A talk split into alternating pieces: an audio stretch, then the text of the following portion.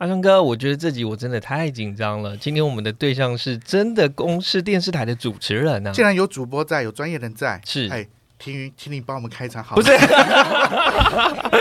是 slogan 给我一他下。啊要这样玩是不是？没有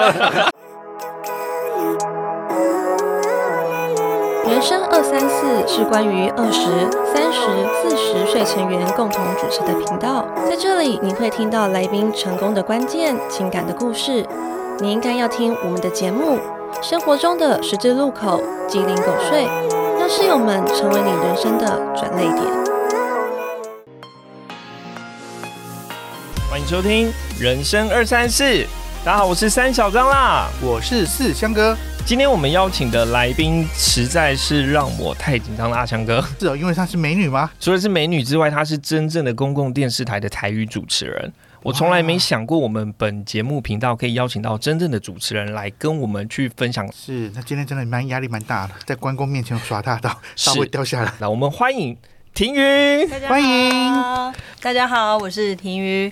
庭云你好你，好我们可以请你用三个 hashtag 来跟我们自我介绍一下，让我们更加认识你。哎、你们这个蛮有趣的，我着实想了一下，我第一个想到就是小阿姨，小阿姨，对，因为我有一个小侄女，那身边朋友因为她的关系都跟着叫我小阿姨。那我后来觉得蛮喜欢的是，发现好像小阿姨这个身份带给人家很开心跟期待。小阿姨只要出现，就是带我出去玩，去买糖果，会因为吗？你们会吗？会不要再讲了，我要怀念我小阿姨哦 了。，有吗？你们家是吗？是因为小阿姨就是年纪最小的阿姨，所以一定是跟自己比较亲近的。如果要吃的、喝的、玩的，然后或者是吵，想要达成什么样的任务，找小阿姨一定是最。对，没错，我对就是对那对个小阿姨。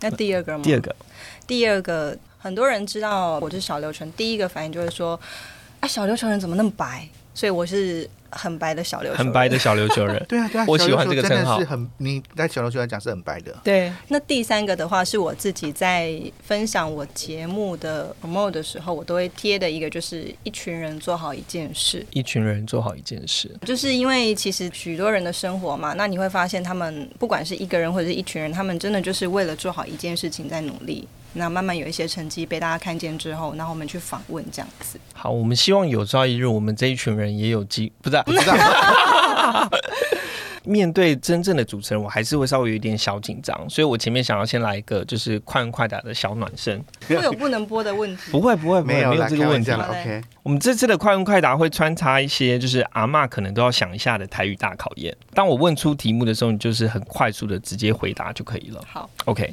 好，第一题，彩虹的台语安娜贡，尼昂，尼昂尼昂，阿香哥， 对不起，我外省的，我不知道。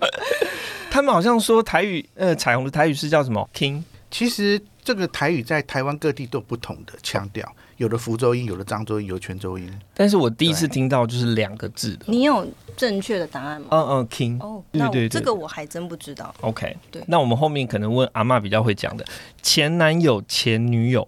经查甫朋友，经查甫朋友 OK，我们的主题是阿嬷会说的，所以阿嬷其实都会说 “hit boy”。 ，boy 呢？对对对对对对。 那如果是阿公讲的话，阿公我阿公真的会讲一些谷爱凌，真的哦，对对对对这么对，文青哦，谷爱凌吧，这个只有台南人会讲的，真的。对对对还应该很很文 绉绉哎。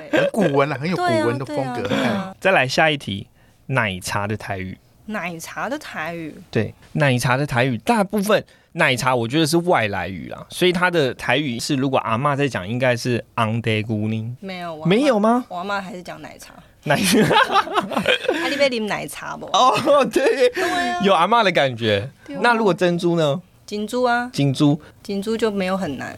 可是金珠感觉也是现在的外来语，应该是婚仪。哦，，对对对是，对对对，没错。对，婚仪。下一题，便利商店， ，seven 欸呢？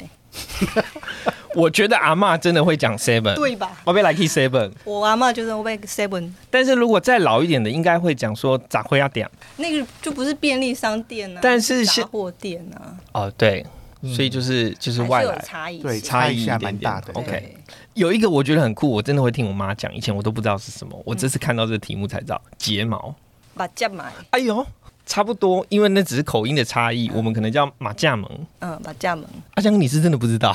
我们叫睫毛，那龙卷风的台语两根烘吗？制作人是跟我说叫做“素素给”，是一个撞声词的。哎，没有没，有，他他正确的台语叫做“更雷啊轰更雷啊烘哦，有有”，有。对对对，有，他就是更就是卷一个什么东西，然后有些人会更看是不是要更更醉还是更什么对，更雷啊轰这对样对子对。对对，在台语的国家考试认证鉴定，认为自己可以拿到什么等级？我吗？嗯如果照刚刚那样子，很很明显哦，今天是来猜我招牌， 没有一个会啊！我的妈呀！那你知道台湾是有考试认证我的吗？还真不知道，真不知道。对，但我相信那个可能就会是比较正统的，对对，就是听说读写，对，就不会是像我们日常访问会需要用到的对话。所以应该台语是本身你自己的母语，所以你才会这么有自信的去接任这个节目主持人。哎，对，算是，因为我发现很多在台语电视台工作的人，他可能是因为他没有台语相关的背景，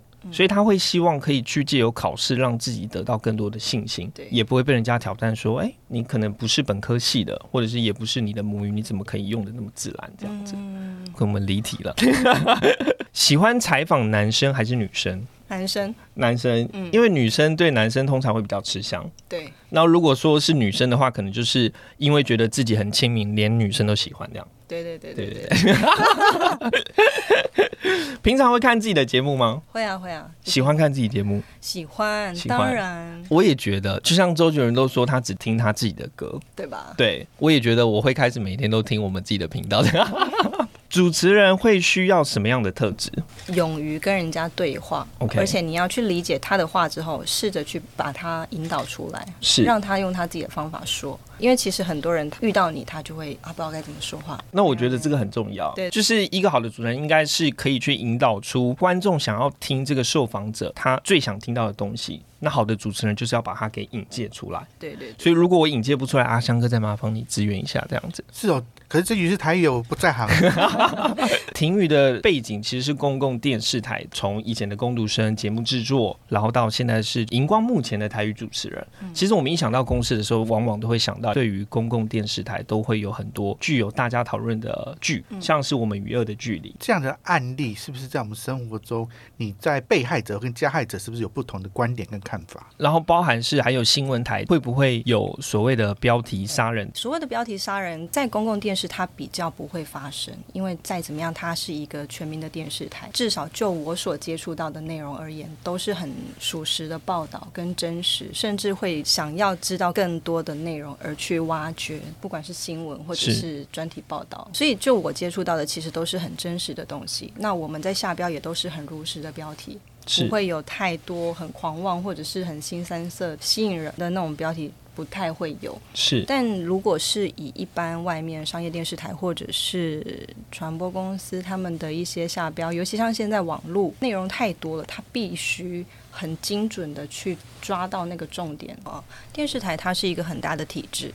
我们不管是从节目制作的层面，或者是技术人员来讲的话，有太多面向。对，所以其实公式就我接触到的而言还好，是比，较不会有这样的状况。还是可以请婷宇帮我们介绍一下你在公视所担任过的嗯职位，跟他就于电视台其实是属于什么样的一个体制下的职位？我蛮幸运的，那时候去跟到了一个音乐节目，那时候是胆量的年代，到现在的音乐万万岁啊，我道知道，我知道，对，就是我一直都在跟这个团队的老大哥们合作，他们很 one piece。就是很和乐的一些人，然后他们也很愿意教你带你。那可能一方面他们也很难得从我身上看到一些诶年轻人可以学的东西，而且那时候的我很温和，所以我其实也不太说话，我就是学学学。那可能我必须说啦，女生有一点点优势，人家愿意教，对样子不讨厌，人家可能就会多跟你说一点。嗯那虽然是一个小助理，他们也很快就让你上手。实习还没结束，他们就有问说哎后续有没有意愿继续在节目帮忙这样子。对所以后来回到就是公共电视台的时候，就是从实习生开始去做到嗯，执行制作。执行制对作，执行制作工作的内容就会是一般的文书处理、前置后置、摄影录影棚啊、摄影班啊，要发班，因为公司有公司的制度嘛，是那你要填写申请表单，就是一些打杂的工作。说实在，就是基本上就是这样。对，但是也是把节目的整个需要的东西全都在你的掌控范围内。对对对，从对事前到事后所需要的所有东西都需要经过你把它嗯 booking 下来，所以你会直接接触到就是这次要上来的来宾吗？会啊会啊，会也啊是都会去接触到。录影都会必须在现场。那我想请问一下，台湾其他的电视台是不是有类似的情形？哎，这肯定会有。举个例啊，如果我现在想要看乡土剧，你们一第一直觉想到哪一台？三立啊，对啊，那个公共电视肯定做不来，对因为它必须是很快速、很精准的，甚至我时事在演什么，我八点新闻播了什么电视，他们可能马上就演出来，其实有可能是很快的。那是公共电视比较不可能会有这样子数十的东西呈现，但是你看像乡土台那些戏剧好了。还是有很多乡下的阿婆他们在看，阿是公阿婆他们在看，是对啊，哦，婷宇，你刚刚说你在公共电视里面担任过实习生，然后还担任过哪个职务呢？基本上实习，然后再来就助理嘛。那助理再来是执行制作，那执行制作后来才开始接企划，企划就是需要写脚本啊，然后去启发受访者或者是找题材这样子，去把一个节目的架构写出来。所以你觉得哪一个工作是对你来讲最有挑战性的？那肯定是企划，企划对。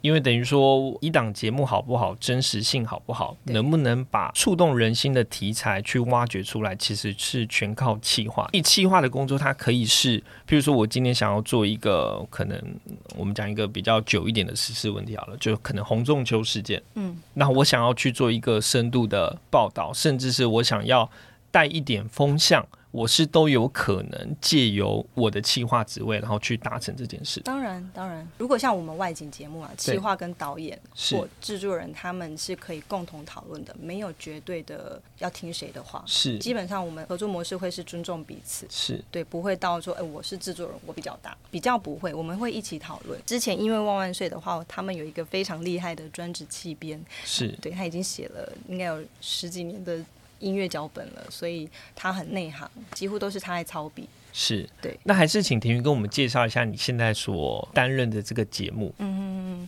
像不是坐巴士，它就是一个以巴士为主题，希望主持人他可以靠搭着巴士，然后去沿路发掘一些有趣的人事物，绝对是真实的、实际发生的。我们最喜欢那种，我真的在路边看到一个什么，就跟着他去那。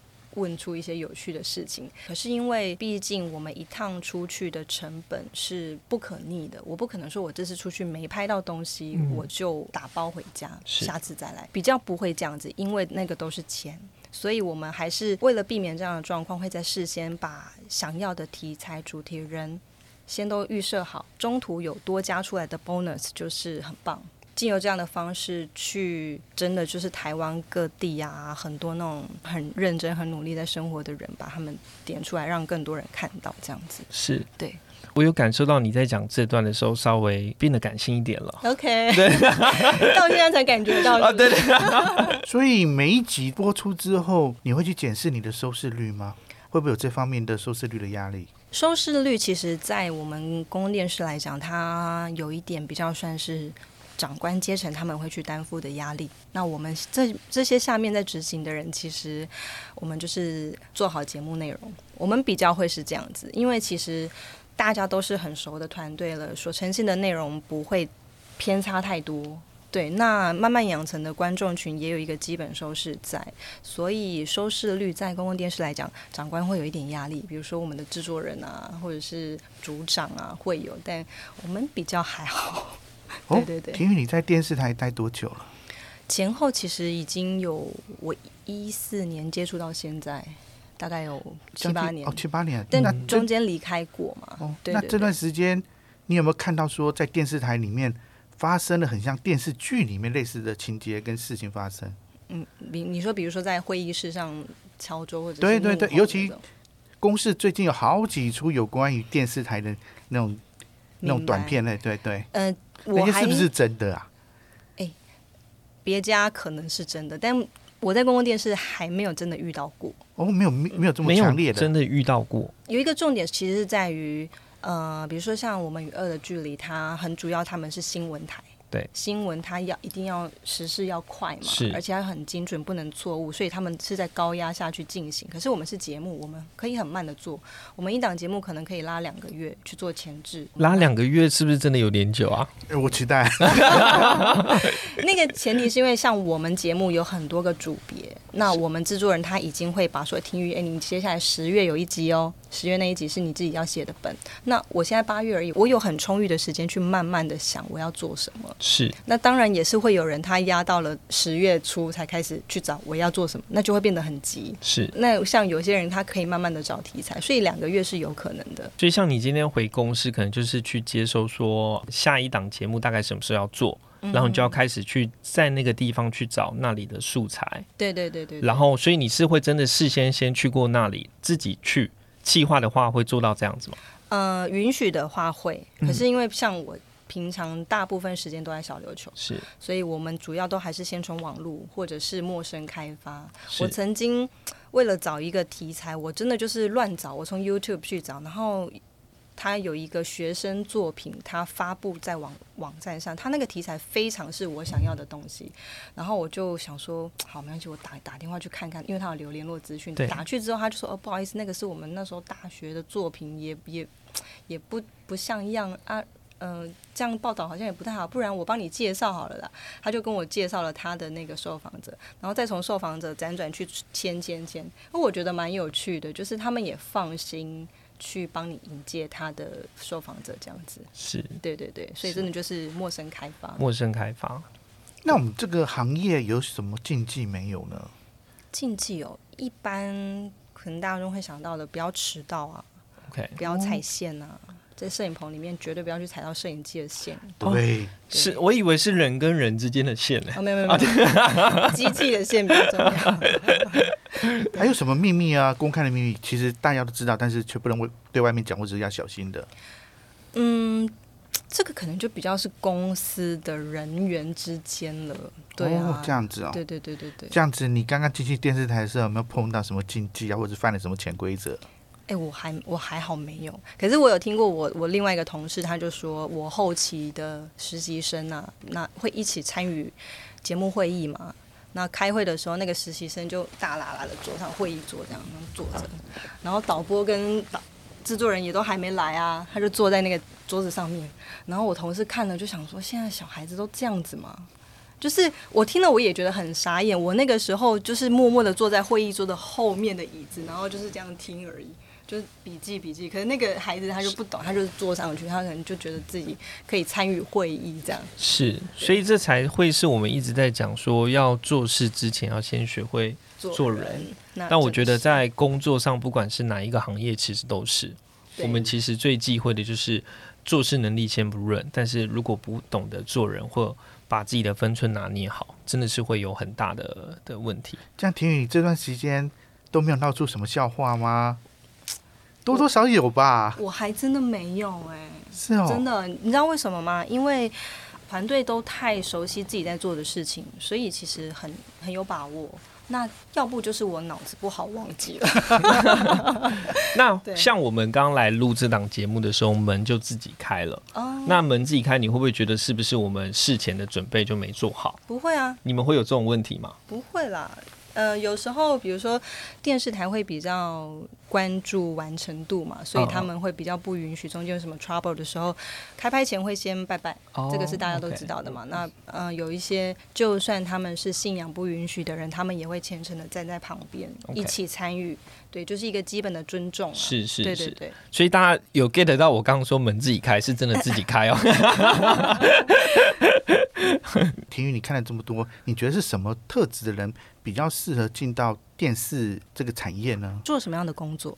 哦，我从摄影助理，然后摄影，然后后来还就开始走到制作那边，就帮他助理制作、制作，还哦执行制作。不是啦，我不是问你， 我是问说这个人他进到电视台或者是多媒体圈里面，他想要做什么职业？对，其实以我来讲，好像电视业会分了两个群，嗯对一个是后制作的部分，对，那另外一个就可能会慢慢走到前面去。你你也是从后制作起来的嘛。对对对，那你觉得从事后制作人会有什么样的特质？适合去胜任吗？我觉得有责任心非常重要，就是不要怕事，然后不要躲事。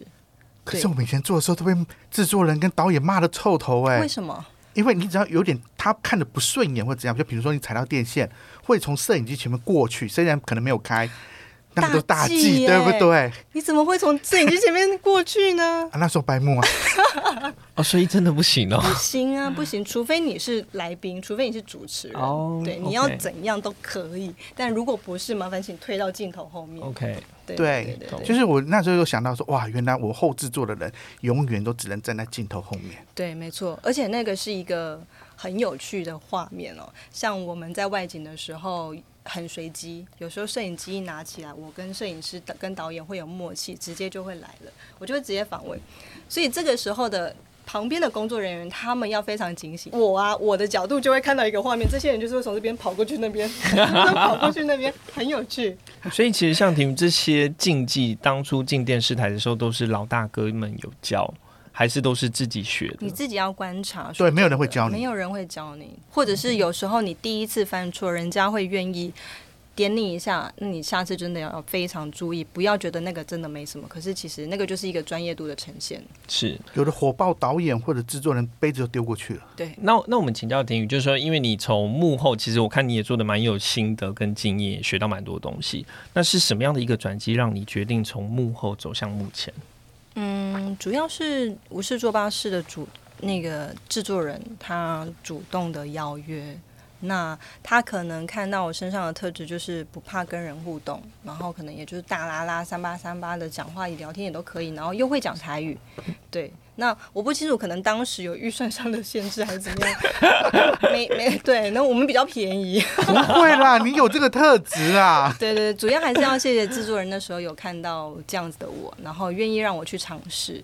对啊，然后我那时候就觉得，我我其实一开始也会也会担心，也会怀疑有没有办法胜任这样的身份，因为走到目前，我本来有比较有一点排斥，是你做得好当然好，但是如果你做得不好，在那边不上不下，其实人家就会觉得啊你又不红，或者是怎么样。可是其实我们自己在做节目，不会把自己看成是一个公众人物，是或者是是一个名人，完全不会。我我我们就是一个做电视的人，是我自己是这么称自己啦。对，就是一个做节目的人。对是，天宇，你看当初的阴影害到我现在，我都不敢到前面去，还一直站在镜头后 面。曾经有这样的机会吗？没啊，有我其实也也上过几次电视啦，哦，真的、哦，真的。的真的跟陈美凤、美凤有约去龟山岛拍摄一些外景。嗯哼，还是说现在我们这个位置嗯我倒是想要知道，就是说你会不会排斥从幕后走到幕前？一开始的确有一点，啊，会有一点啊，嗯很多人享受前面的镁光灯呢、那个就是，嗯，他们想的比较单纯。怎么讲？他们可能一方面对自己也很有自信，那他们会去想到，诶，如果我真的成名了，我可以很容易的赚钱啊，就是可能大家现在看到想到的那样光鲜亮丽的样子。可是其实我不是那样个性的人，我比较是那样子的样子，所以。我为什么会想要做主持人？很大的一个原因，其实也是为什么我会想要做电视，是因为我觉得我算是一个可以蛮有共感，跟我可以理解跟感受的人，所以如果我可以帮你把那样子的话说出来，让更多人知道的话，我愿意那样做，我 OK，愿意去做去做这件事情。是。所以你觉得你有这样的特质，胜过于就是你自己想红这对件事情？对，对那这也是为什么后来制作人说动我，因为他可能有看出我的犹豫跟我的不确定，但他只跟我说了一句：“其实你不要想太多，你就把自己当成是呃观众。”把自己当成是观众跟受访者之间的那个桥梁，去帮观众问他们想问的问题，是因为你的问题肯定也会是很多人的问题。是诶，那我当下就马上放下卸下那个心防，然后开始愿意去，好，那我尝试看看。是诶，对，所以我我这也是我日后一直呃在面对我的受访者的时候的一个心态。是。嗯这段话我想应该都可以把它记录下来，给我们团队的每一个人。这样 我已经经历过了。对啊，那第一次录制第一集的时候，心情是怎样？然后公司会先安排上课程吗？哎，还真的没有哎、还真的没有，因为我们都是很熟的同事，只是有一点点时间没有一起工作了。那一方面也是因为他们都有把握，他们都有把把握会掌控得住整个节目的调性跟内容，所以基本上不会偏差太多。对对对，所以我看他们那么放心，就算我自己会紧张会担心，其实我也就相对放心了许多。是对，有想过自己也有可能会走红这件事吗？嗯，如果更多人知道你，我觉得是好事。是可是我不想要影响到我自己的生活。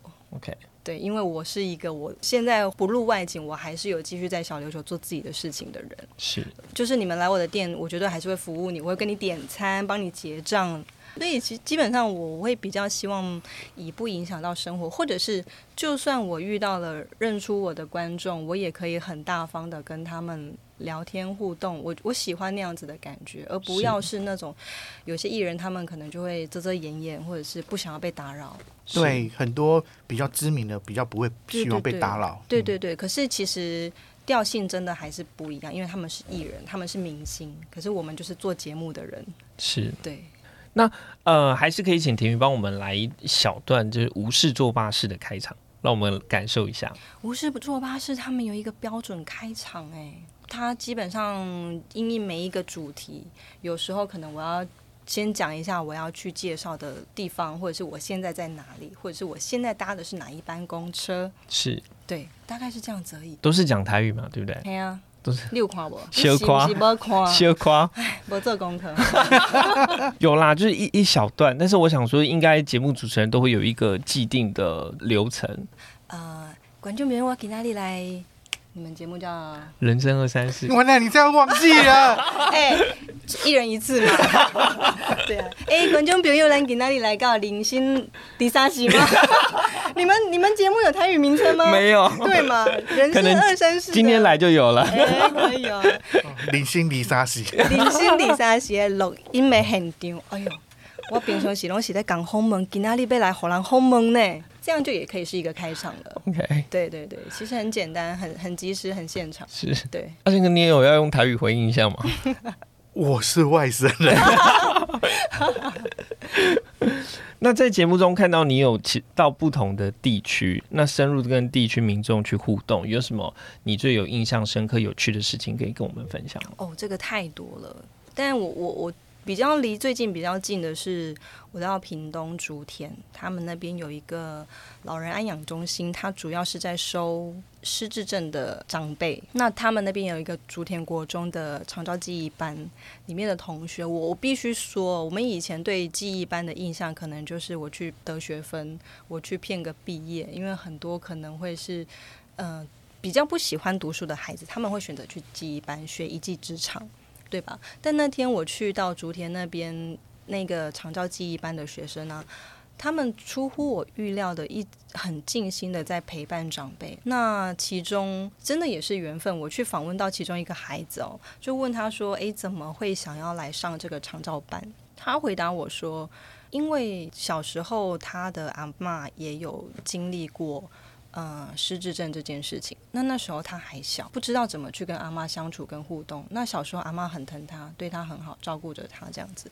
后来阿妈走了，他现在才国中哦。后来阿妈走了，他开始国小就知道竹田国中有长照记忆班，他还特地跨区到竹田去读这个记忆班，为的只是想要有机会去接触到更多的。长辈，然后从他们的身上去找回跟阿妈的那个记忆，我真的落泪，我当下直接起鸡皮疙瘩，然后直接落泪。你是不是没有看，皮疙瘩了。对吧？对对，我有证哎 YouTube 的人。 对，那时候我就觉得哦，这个太真实，我非常讶异现在的孩子身上还可以找到这样子的心智，去听到听他们这样说，我蛮感动的。他才国中哦，他国小的时候就知道自己想要去读长照记忆班，这样子我看你的影片，感觉好像朋友之间的 vlog。嗯，然后您的台语版，对对台对语对，版台语版，对，然后你的造型啊、发型啊这些化妆，是你们要你要自己来吧？我觉得应该不可能有太多预算帮对你对对，都自己来，就像今天这样子，我可以直接就外景了。 OK，所以都对不是刻意装扮的。没有没有没有，因为这也是我们节目想要呈现给观众一个非常重要的调性，就是无事做巴士嘛，对，就是一个惬意轻松的感觉，这样。是刚刚你讲到竹田，让你很感动。那其实你工作这几年来，还有没有去哪个地方也让你印象深刻？你很喜欢那个地方，嗯如果说地方，我觉得会比较影响我的是人欸呢、人哦，就是因为台湾风景美，大家都知道嘛。可是因为毕竟没有办法常住在那边的话，我觉得我的感受度就会少一点，就是可能在那个当下，可是其实去都还是在工作，不会是去感受跟玩。其实还是有一点落差，因为还是会着重在我要访问这件事情跟是节目流程。可是有时候你遇到很多人，他们会给你的 feedback 很真实，你就会觉得哦，很荣幸有机会以这样的身份跟方法去跟他们对话。对是，对对对对，其实我觉得你的工作还蛮幸福的，非因为你常可以接触到很多台湾的乡土的老百姓跟朋友。对对对啊对，没错没阿错。香哥，你是不是有感觉跟导游有异曲同工之妙？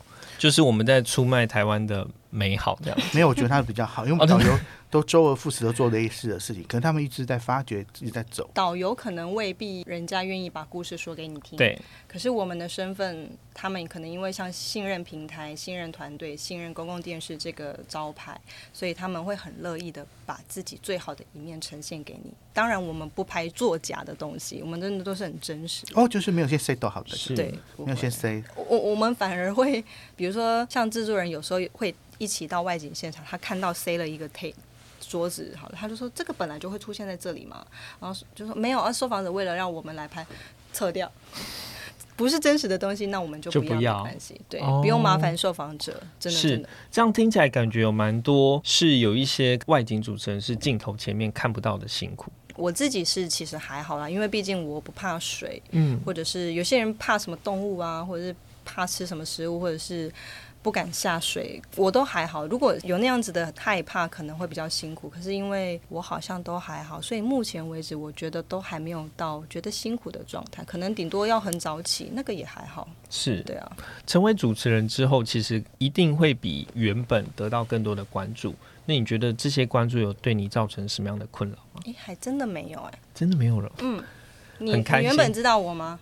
我、哦不知道， 你看吧，一定要这么真实 吗？对，所以其实没不用担心。 OK 对对对对对，其实我也主持现在有一一年多了，有一个蛮大的重点，是因为我们节目的观众群其实还蛮锁定的。嗯，对，那所以他们可能在网络上会跟你很热切的互动，但是现实生活不太会有机会去遇到。这样，婷宇，你身为主持人，你会不会觉得你要背负很多很多的责任跟压力？会，会哦，嗯，因为我以为这个只是制作人跟导演去背了。没有，因为呈现的东西怎么样，最终还是在于主持人主持人呃，我我对我自己的要求会比较高一点，因为我写本嘛，我也是企划，所以我会知道怎么样的呈现可以让受访者把话讲的由衷跟真实。我也会跟别的企划搭配，等于我单纯是主持人，然后跟别的企划去搭配的时候，我就会很担心我没能把你的故事讲好，所以我一定会在事前先把脚本 run 过跟问过，然后我自己会去推演说这个问题到这边。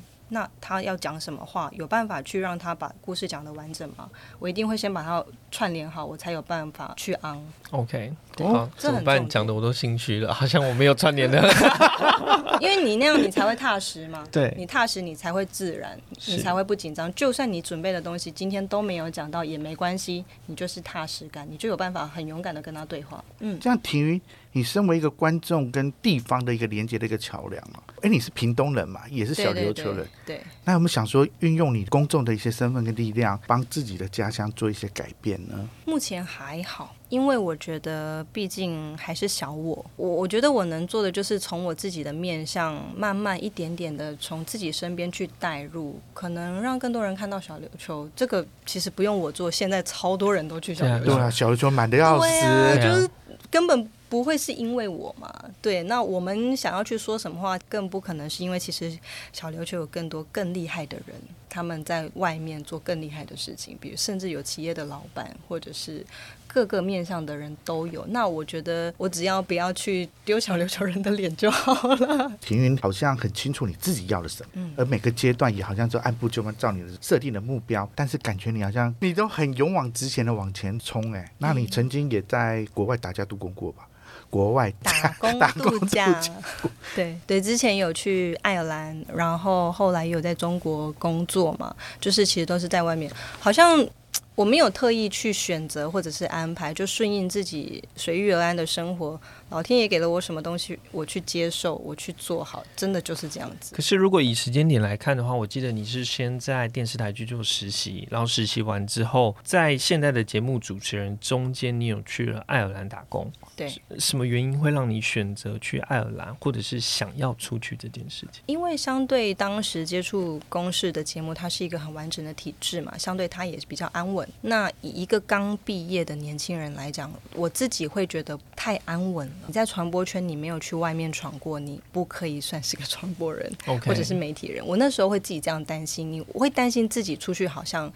以后要出去外面找工作，你会技不如人，或者是你想要去跳脱别的产业的时候，你会没有经验嘛？所以那时候朋友就约我想要去爱尔兰，然后那时候签证申请了之后，我拖到最后一天我才飞出去。我如果过了那一天，签证就过期，就过不去，就不能再出国了。是是，那其实那时候我也是有犹豫哦，因为你知道那么安逸，你要去放下，会有一点担心，我会不会回来找不到工作？我是会不会回不到公司了？是对，那时候其实会担心。可是我们制作人他一直都觉得我不可能就这样离开，因为你工作太稳定了。对怎么可能就这样说走就走？那时候可能也有一点点觉得，我我再继续这样下去，真的就是会继续这样子了。对，因为对有时候可能看出来的时候很安逸，可是有时候最青春年华的时候，其实那个价值不是只有那个时候的薪水，包含有我这个年纪我才可以做这样的事情。对啊，如果对啊错过了这个年纪，我可能签证就没办法申请出国的这种打工度假的这种签证了。对对对，所以对其实应该是那个时候应该算青春很贵了。对对对，所以对那时候算是最犹豫的一个点，就是我跟预期想要出发的时间拖了半年，我才在最后一天 deadline 飞出去，然后暂时先结束电视台这边的工作，去完全又开启另外一个生活，这样是去爱尔兰去几年？一年去一年，对对对一年之后就回来台湾，嗯那怎么会有中国工作这一段经历呢？中国工作那个真的也是因缘际会跟巧合，就是那个算是自己亲戚的公司 OK，他们是一个传统产业，他们想要转型。那他原本只是很热心的听到我好像想要去中国工作，做什么没关系，反正你人先来嘛。那你能做什么你都学啊，反正是自己的公司，你想要从业务、生产、行政什么都可以，你就先都在每一个部门都 run 一遍。是可是我跟你讲，我去我真的是头超大，他们那个产业我压根没想到那个是什么，他们这生产的那个东西。你根本没有看过，没有听过，我怎么可能会有办法去做？第三天我就说我要回台湾了， OK，对，所以真的就直接回台回来台没湾了？有没有没有没有。哦，然后是那时候那个老板他看到我的履历，做老板的人很有头脑，他看到我的履历，然后他就说他想要当面跟我聊聊，然后他就看到我，他就说你以前做媒体的哦、我说嘿呀、然后说啊因为是台资企业嘛，然后说啊啊你来家这这是跟美向。我说无啊，所以我想要等去啊。 然后说无啦，我跟你讲哦，你别当做贼。他就跟我说你，他希望我可以帮他做什么。然后聊了，我非常讶异，老板有那样的想法，他希望你去帮他的公司跟企业带入不同的气象跟面向，让他们有不同接受新的事物。诶，那就跟我做媒体比较有相关了。是所以才待下来。可是后来也因为疫情的关系，我觉得太多不稳定的因素，我还是先留在台湾，所以才没回大陆这样。那也才会有后续的继续接公共电视《无事做巴士》的那个节目的一些机缘。这样子我们两个都是被疫情影响的哦。对，这但两年太多人因为疫情而改变自己的人生了。是我我原本以为就是学姐可能是一个很知道自己想要什么的人，因为听起来每一个阶段就是哦，我去实习，然后我想要在里面拥有一定的呃水准跟程度，然后学习到这样的东西，然后完之后我可能想要去爱尔兰工作，然后完之后去大陆学习，然后完之后又回来台湾。我觉得他很知道他要自己要做什么啊，哈，可是其实反而是不知道自己要做什么，因为其实完全是不同的事情哎、如果说比如说好，我今天我很知道我要学音乐，我在台湾做音乐，我出国学音乐，我回来继续学音乐，那个我觉得才算是知道自己要什么。可是其实我每一个阶段都是不同领域，但是我觉得那个对我来讲真的是不同面向的学习，因为你会去有机会接触到，跟真正去运用它。你才有办法把它内化成自己的东西，让我像现在在面对很多受访者的时候，我有办法去跟他们对话。所以你觉得，应该说过去的那些经历，有什么是让你在现在成为主持人之后，你在那些工作中学习到的地方？都哦，太多了，太多了，就是不每一个阶段肯定都有。比如说你在国外的生活经验，那个就是一个很很能分享的东西。单纯的生活，连最基本的吃这种东西，导游应该最知道。吃这种东西就很能聊了，吃的饮食文化不同，对，对是不是就很能聊了？是对啊，所以说每个国家的文化也，那体育你也很能够适应吗？还是你觉得哎也是一种乐趣？适应，我算小强，真的到哪里都可以适应生活。 对啊，对啊，所以你不会练床跟练被子的人，不会，我都不懂怎么会睡不着，我不太知道说，原来有人会形容自己是小强这样。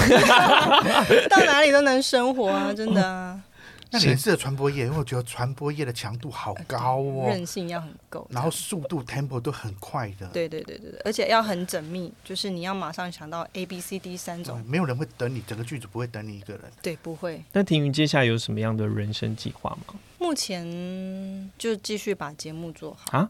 嗯啊那对啊。啊 太笼统是不是太官腔是不是？对对对，剧本不是这样写 的。应该这么说吧。那我们下一班巴士要去哪 里？哎，我接下来，没有了，我是说人生的巴士啊。哎，我不是那种会按表操课的人。嗯，对，应该说，所以现在的生活是你喜欢的，你也觉得很稳定的，你也很享受的，对，现在算是。包含就是在小琉球这一段。对对对对对。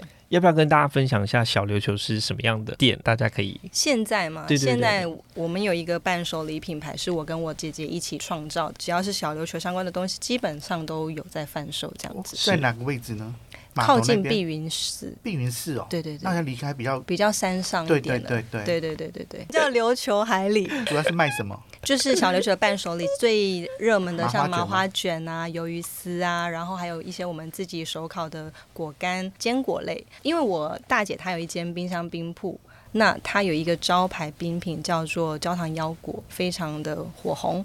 那因为那个都是我们自己烤的腰果，所以我们也把它变为是我们一个特色产品这样子。是，对对所以你算是真的土生土长的小琉球人。对啊对啊，小琉球人会以自己为小琉球人为傲吗？现在会现在 是真以的前不会吗？以前我遇过太多，他们真的不知道小琉球在哪里，然后会问说：“哈，那里有住人哦？